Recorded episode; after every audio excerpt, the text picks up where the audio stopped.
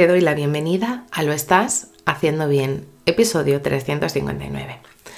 Hola, soy María Moreno, psicóloga perinatal, y este es un espacio donde hablamos sobre todo lo relacionado con la búsqueda del embarazo, el embarazo, el parto, el posparto crianza y el duelo perinatal.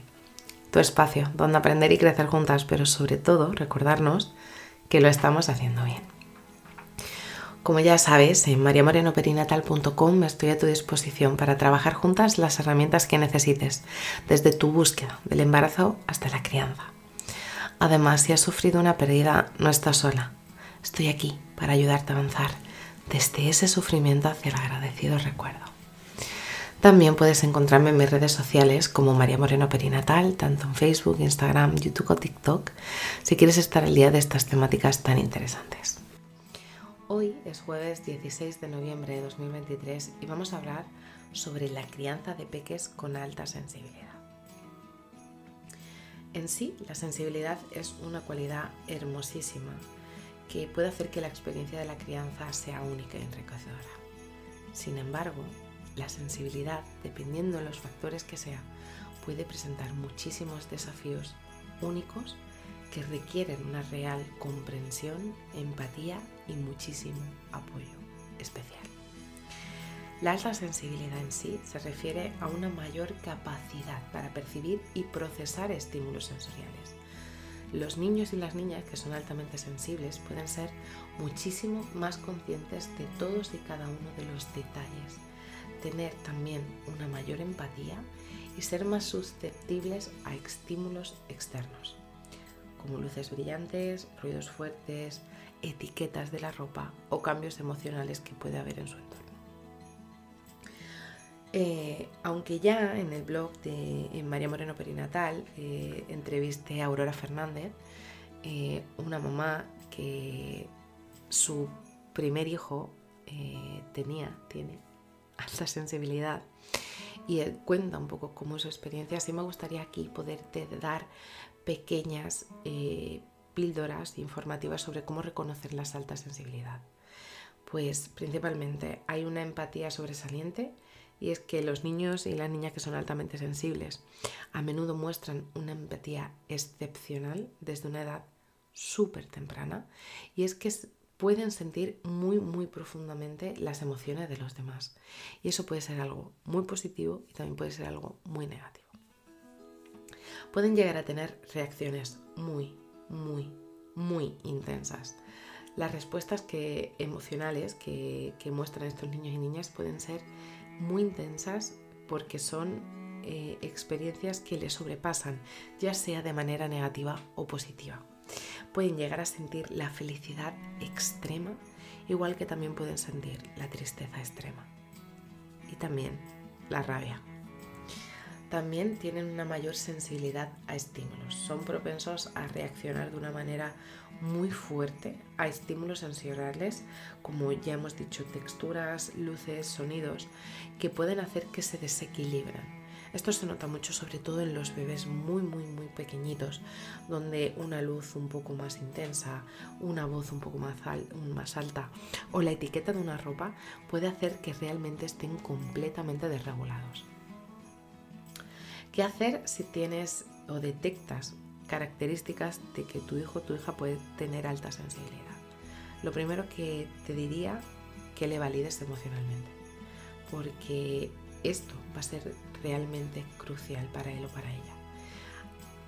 Te invito a que le escuches le escuches desde esa escucha activa y que le comprendas, incluso aunque sus reacciones pueden parecerte muy exageradas, de verdad va a necesitar ese cariño y esa seguridad que le va a aportar que tú estés ahí. Te invito también que dentro de la posibilidad pueda haber un entorno estable, un entorno tranquilo, un entorno seguro dentro de casa, porque si podemos reducir los estímulos innecesarios y podemos llegar a proporcionar espacios de relajación o espacios creados en especial para ello, para él o para ella, donde tengan las texturas que toleran, los sonidos que toleran, la intensidad de la luz que tolera, puede llegar a que sea un refugio para poderse retirar cuando se siente muy abrumado o abrumada.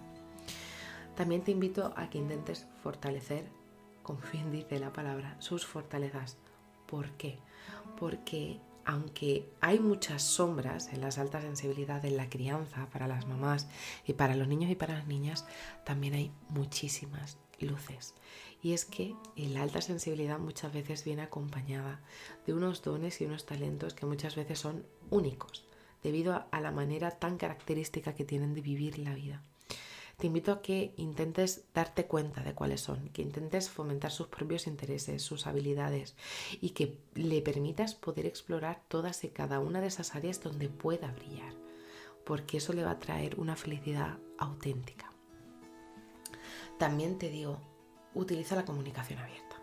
La comunicación abierta y honesta en cuanto a lo que le puede suceder a él o a ella, haz de ese cerebro auxiliar que hemos comentado tantas veces que le va a ayudar, pero también habla de ti.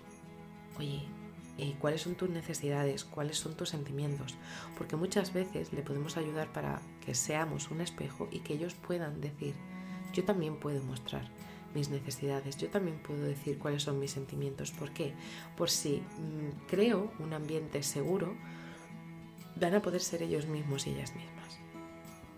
La crianza eh, con niños con alta sensibilidad a veces es un viaje que requiere una cantidad de paciencia muy, muy especial y una comprensión y un amor incondicional que muchas veces va a ser difícil.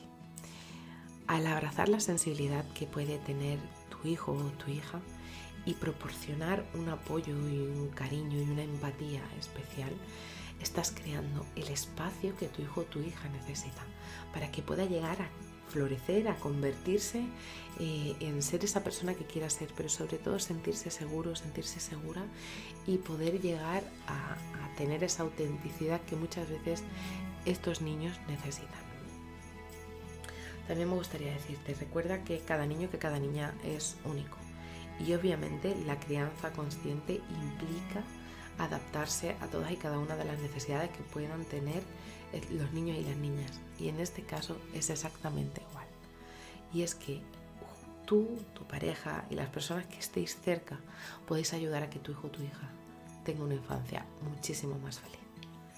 Y a ti recordarte que estoy aquí para acompañarte cuando el estómago apriete que no puedes con tantísima intensidad, que estás muy sobrepasada y tengas sensación de que no estás atendiendo tus propias necesidades. Podemos trabajar juntas en adquirir herramientas para que puedas transitar todo ese momento. Así que si estás en ese momento en el que te gustaría tener de verdad estrategias para poder afrontar todo lo que supone para ti la alta sensibilidad de tu peque, te abrazo fuerte, no estás sola. Y bueno, hasta aquí el episodio 359 de Lo estás haciendo bien. Recuerda que puedes ponerte en contacto conmigo en mariamorenoperinatal.com. Gracias por estar ahí, por estar al otro lado. Nos escuchamos mañana viernes con temáticas relacionadas con el duelo perinatal.